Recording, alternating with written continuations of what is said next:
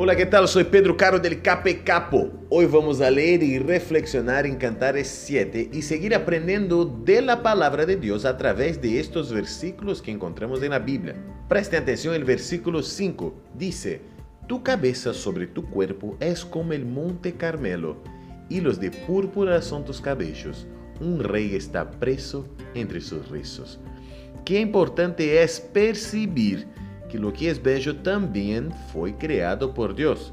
Y cuando nos damos cuenta y aprendemos a apreciar y reconocer, también estamos adorando al Señor y mostrando que Él es importante en nuestras vidas.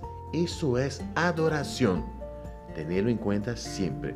Que tengas un lindo día y que Dios te bendiga muchísimo. Chao, chao, chao, chao.